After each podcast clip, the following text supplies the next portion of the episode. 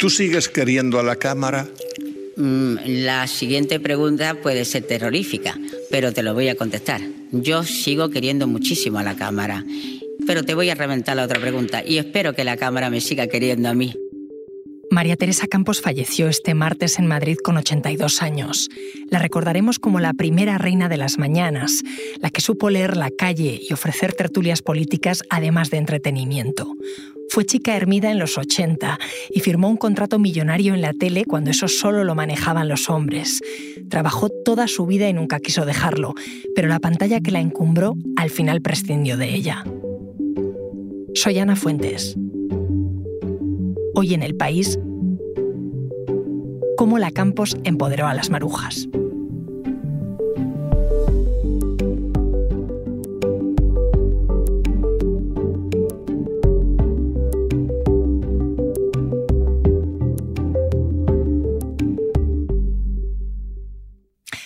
Hola Luz.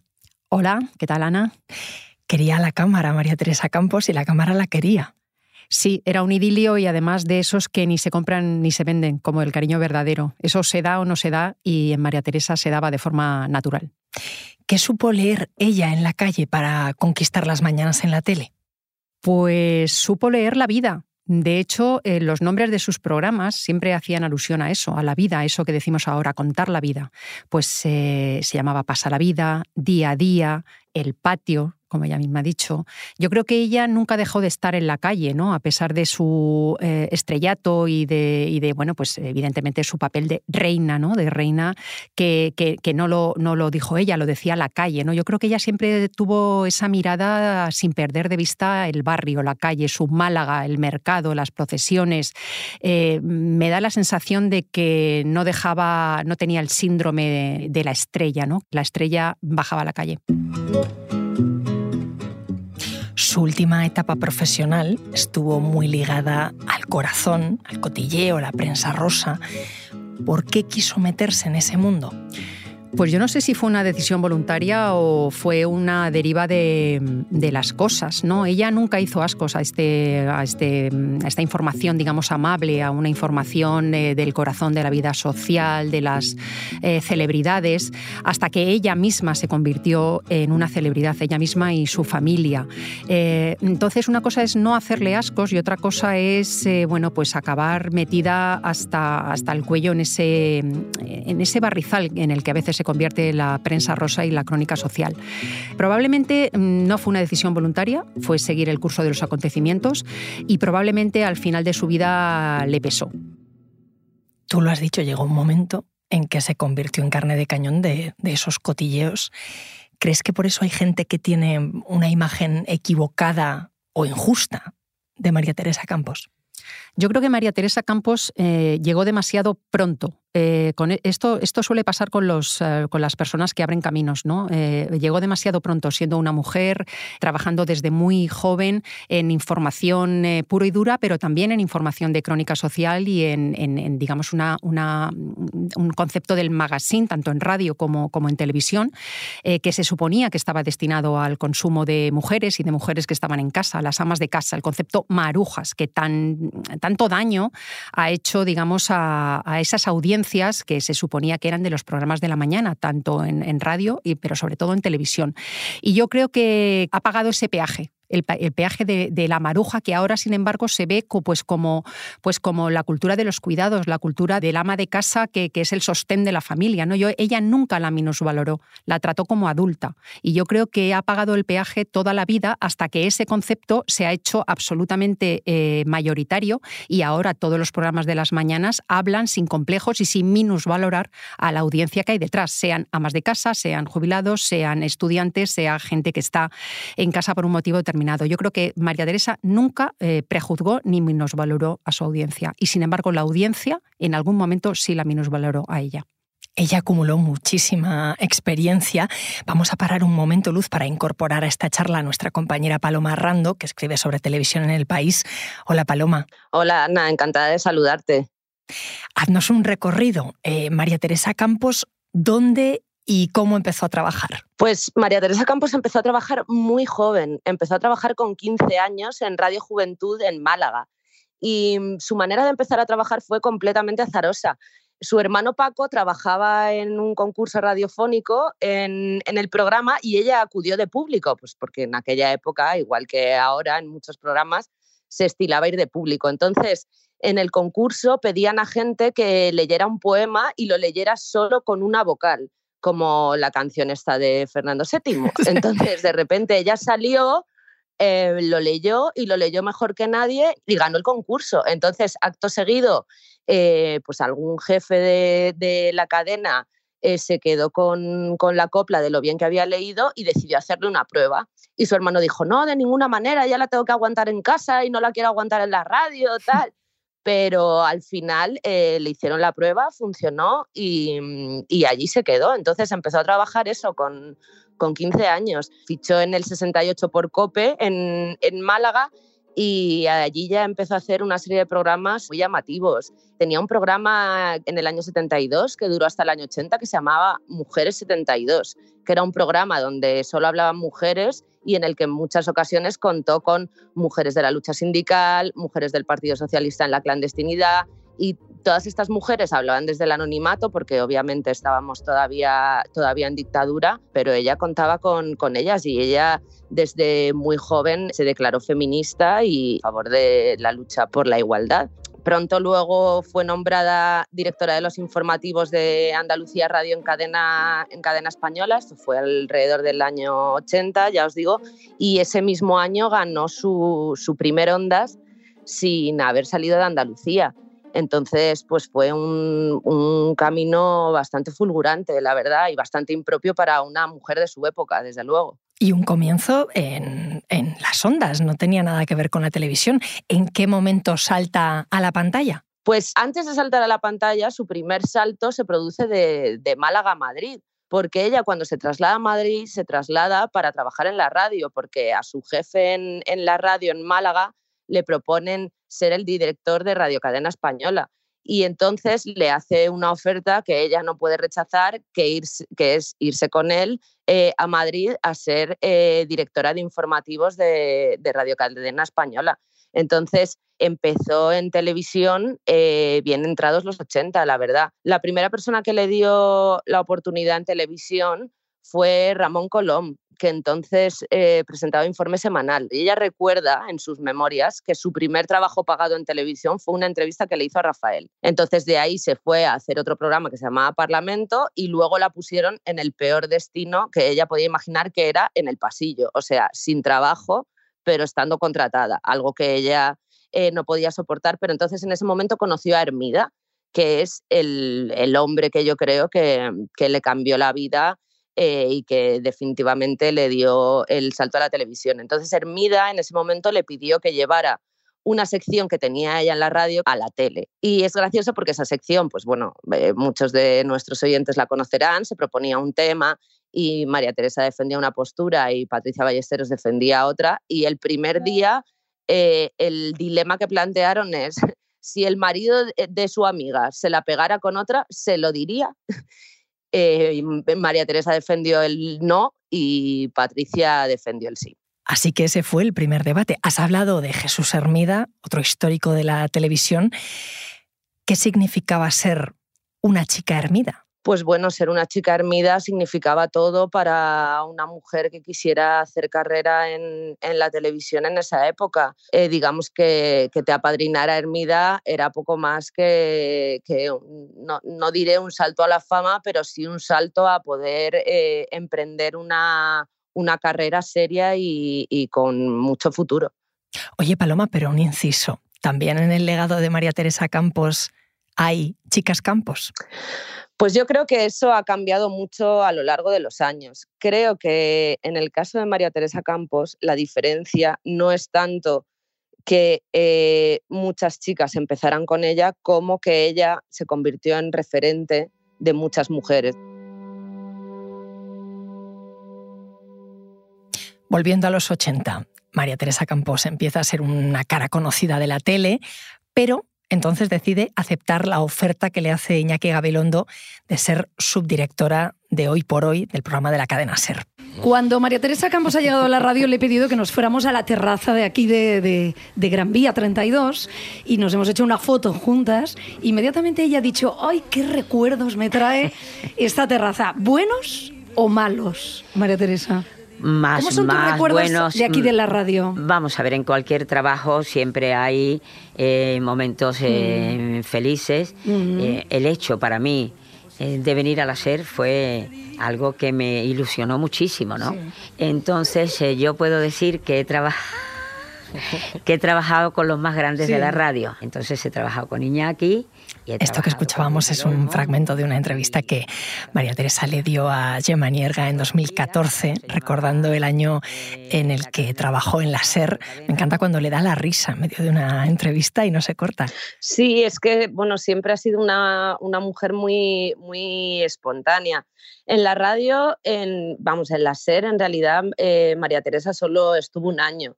De hecho, escribe en su biografía, y cito literalmente, Nunca comprendí por qué Iñaki me ofreció ser subdirectora del programa para luego no dejarme ejercer eh, ni un solo día.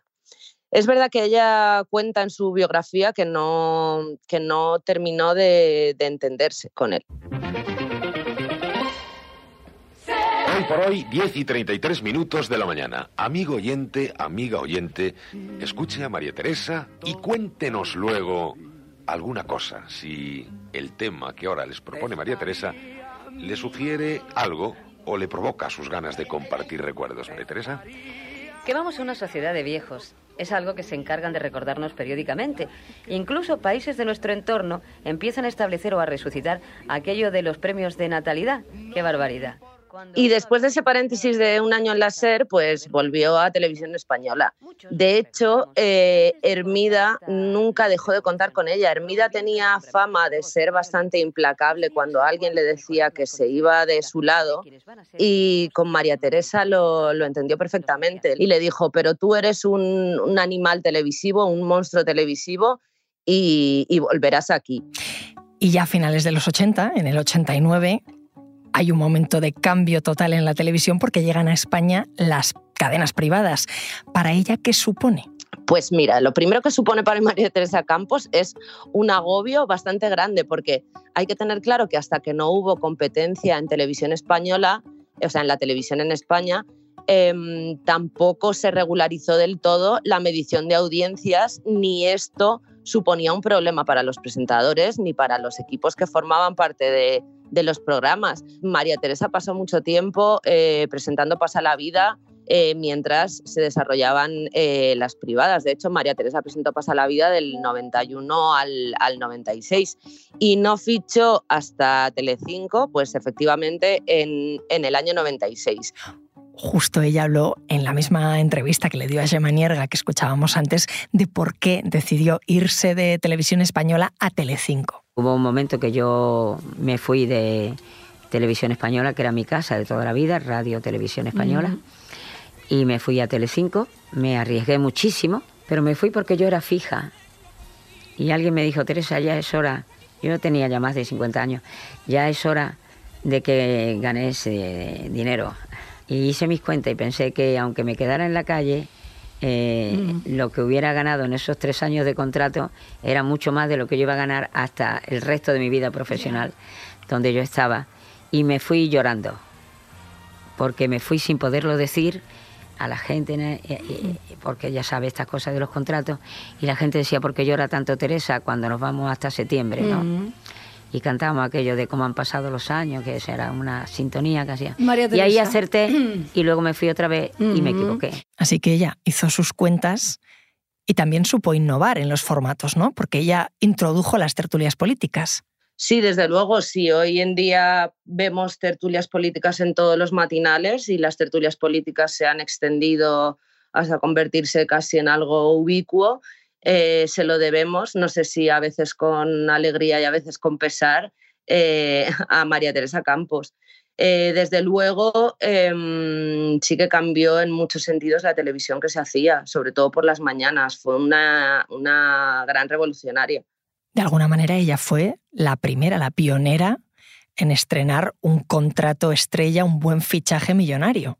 Sí, es que en muchos sentidos Em, hay, una anécdota que a mí me, resulta curiosa, que es que cuando María Teresa Campos recibió su segundo Ondas, que lo recibió de manos de Gemma Nierga, Gemma Nierga le dijo que, que, entre otras cosas, se lo daban por dignificar la televisión popular.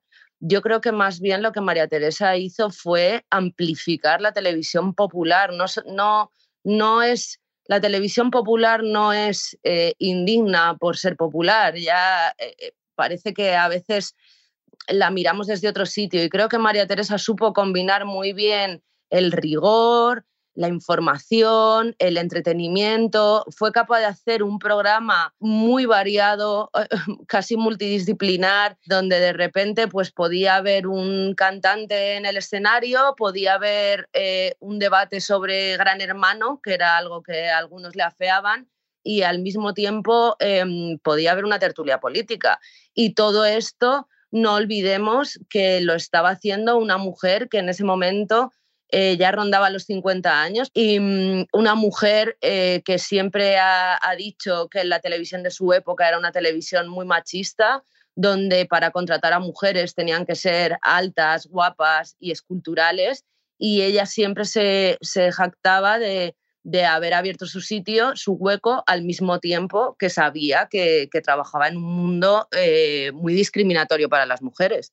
Después de aquel exitazo que tuvo en Telecinco, ¿cómo siguió y cómo terminó su carrera? Bueno, pues en Telecinco estuvo hasta 2004 cuando fichó por Antena 3 y entonces su, hueco en Mediaset eh, lo ocupó Ana Rosa, que como bien sabemos sigue a día de hoy y pronto eh, comienza con las tardes.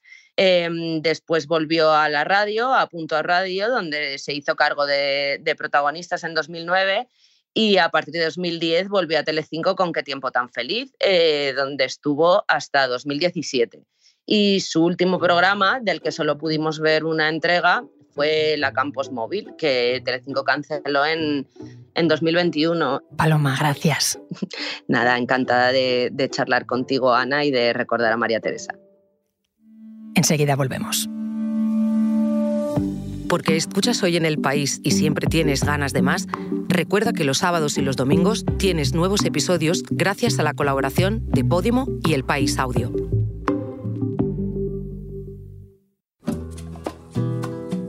Vuelvo contigo, Luz. Una de las cualidades de María Teresa Campos era esa personalidad que tenía, lo natural que era en la radio, en la tele, es que no tenía nada que ver con un busto parlante. Sí, además en una época en la que el busto parlante era, digamos, el canon televisivo, ¿no? Ella se salía, empezando por su acento. Era, ella, era de Málaga, no ocultaba su seseo, su ceceo, estaba orgullosísima de su origen, eh, contribuyó a la diversidad eh, tanto de acentos como de aspectos físicos y como de procedencias, ¿no? Y por supuesto de género en, sus programas, ¿no? Entonces yo creo que, ese era un activo suyo.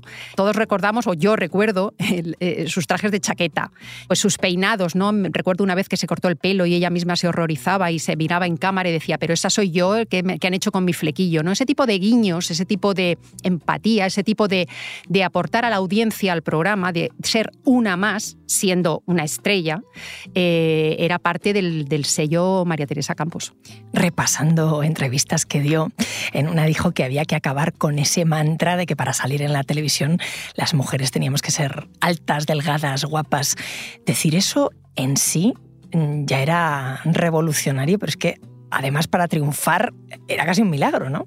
Claro, estamos hablando de los 90, estamos hablando eh, primero de televisión española y luego de las privadas en la que todos mm, mm, tenemos en mente cuál era el prototipo de mujer eh, que triunfaba no solamente en los programas de espectáculos y variedades, también en los informativos. ¿no? María Teresa empezó en la televisión, ella misma lo contaba en una entrevista, a los 40 años, época en la que eh, desgraciadamente algunas de las mujeres actuales, tanto del cine como de la televisión como del espectáculo, dice que empiezan a ser invisibles. Ella alcanzó el sumum de la visibilidad a partir de los 40. Eh, hizo eh, de, la televisión del plató el salón de una casa media española e incorporó tanto con sus colaboradores como los invitados, como la audiencia, la que daba paso también a, ese, a esa tertulia, a esa catarsis a veces, a esa disputa, a ese debate eh, público que se, daba, se podía dar en cualquier eh, bar o en cualquier casa española. Ella creó un personaje televisivo que se basaba en gran medida en ser ella misma, como dices, ¿no? Pero ¿cómo fue la relación entre vida personal, cámara, persona, personaje? Bueno, ella eh, se mostraba como era o como quería que la viéramos. Nos mostraba la parte de, su vida personal que ella quería, pero desde luego lo primero que, nos mostró y las primeras que conocimos como chicas campos fueron sus propias hijas, Terelu y Carmen que trabajaron con ella desde el primer momento. Carmen detrás de las cámaras y Terelu delante, llegando a ser también pues, una presencia televisiva que todavía hoy es em, popularísima. ¿no? Hay, una, hay una anécdota eh, que le contó Terelu a los compañeros del podcast Menudo Cuadro, que, que ilustra muy bien esa faceta, cómo se junta la profesional eh, Teresa Campos y la madre de Terelu, Teresa Campos, en eh, defensa de una exclusiva. Y mi madre me escribe y dice, sé que lo sabes, dilo, di el nombre yo. Ostras, recibir eso de... Y yo digo, escúchame, ¿qué quiere? ¿Que me vaya a la calle? A la cárcel. Digamos. O sea, yo que el lunes ya no trabaje. Claro. Y yo, y yo, bueno, entonces, ¿cómo has dicho que se llama? ¿Cómo era el apellido? Ay, pues de una, como de unas magdalenas y tal. Y entonces era la chica que, a mí me ayudaba, Esther, era con el cartelo, pero entonces no llevábamos pinganillo. Claro, claro. Eh, eh, con esto decía, tu madre que lo digas. ¡Ostras! Madre mía, un viernes. Y yo ya dije, si mi madre dice que lo diga... Lo digo. Lo digo. Lo digo aunque me tenga que suicidar en directo. Y dijo, pero entonces, ¿de quién habláis? De Leticia Ortiz porque estáis hablando de Leticia Ortiz y mi madre. Tu madre, qué bien, que lo vuelvas a decir. Por eso ella dijo, para no decirlo yo, que lo diga, que pues lo diga, mi que niña. Lo diga mi hija. Muy pantoja, ¿no? Menuda era. Sí, a mí me encanta esta, esta mm, entrevista de Terelu y esta anécdota porque, porque ilustra eh, cómo era María Teresa. Era la madre coraje, primero mi niña, y era la periodista que tiene una exclusiva y no se la puede aguantar. O sea, todos conocemos esa, esa, esa sensación de tengo que decirlo. Pues si no lo digo yo, que lo diga mi hija, ¿no? La periodista de raza que era, o sea, la, las exclusivas, eh, vivir por la información. Esa fue María Teresa, yo creo que hasta el final. Vivir por la información, por la televisión, pero al final, ¿qué le quedó, no? Porque también es el ejemplo María Teresa Campos de cómo la tele crea, usa personajes y luego los tira. Eh, la picadora de carne de la televisión, de la que ella misma formó parte y probablemente a veces al otro lado de la picadora, pues al final se la llevó por delante y se la llevó por delante a los 80 años, ya era una persona eh, pues mayor pero ella misma decía que era mayor, pero que quería trabajar. Porque yo no digo que las personas de 80 años tengan que tener trabajo, pero sí tienen que tener eh, ilusiones y María Teresa tuvo esa ilusión intacta casi hasta el final. Prueba de ello es que, bueno, pues mm, su vida, su vida sentimental, después de un primer matrimonio con un final traumático, con el suicidio de su primer esposo, ella tuvo otras parejas, ya fue una mujer muy libre en unos tiempos en los que no era tan, tan sencillo, apostó por su trabajo y apostó por su libertad personal, ¿no? Y la última relación con, con Edmundo Arrocet acabó de manera abrupta y yo siempre recordaré también esa María Teresa que decía que a sus 80 años estaba abierta al amor, ¿no? Estaba abierta al amor y al trabajo. ¿Y qué somos, no? Al final, sino, sino amor y trabajo y familia. Me he quedado pensando en lo que decías antes, de que había sido alguien adelantado, muy adelantado a su tiempo. ¿Se le va a hacer justicia dentro de un tiempo también? Yo creo que ya se le está haciendo justicia en eso los españoles, lo dijo Rubalcaba y lo dice cualquiera que tengamos ojos en la cara. España enterramos muy bien, eh, pero no olvidemos tampoco que hemos sido muy injustos muy ingratos con, con, María Teresa Campos, que en un momento de su vida, y me incluyo también, pues, pues fue ninguneada, fue carne de meme. A veces tiene que pasar una generación para que grandes eh, mitos alcancen esa dimensión que les hemos negado muchas veces sus contemporáneos. Gracias, Luz. Gracias, Ana.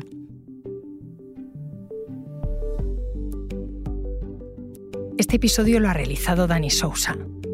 El diseño de sonido es de Nacho Taboada, la edición es de Ana Rivera y la dirección de Silvia Cruz La Peña.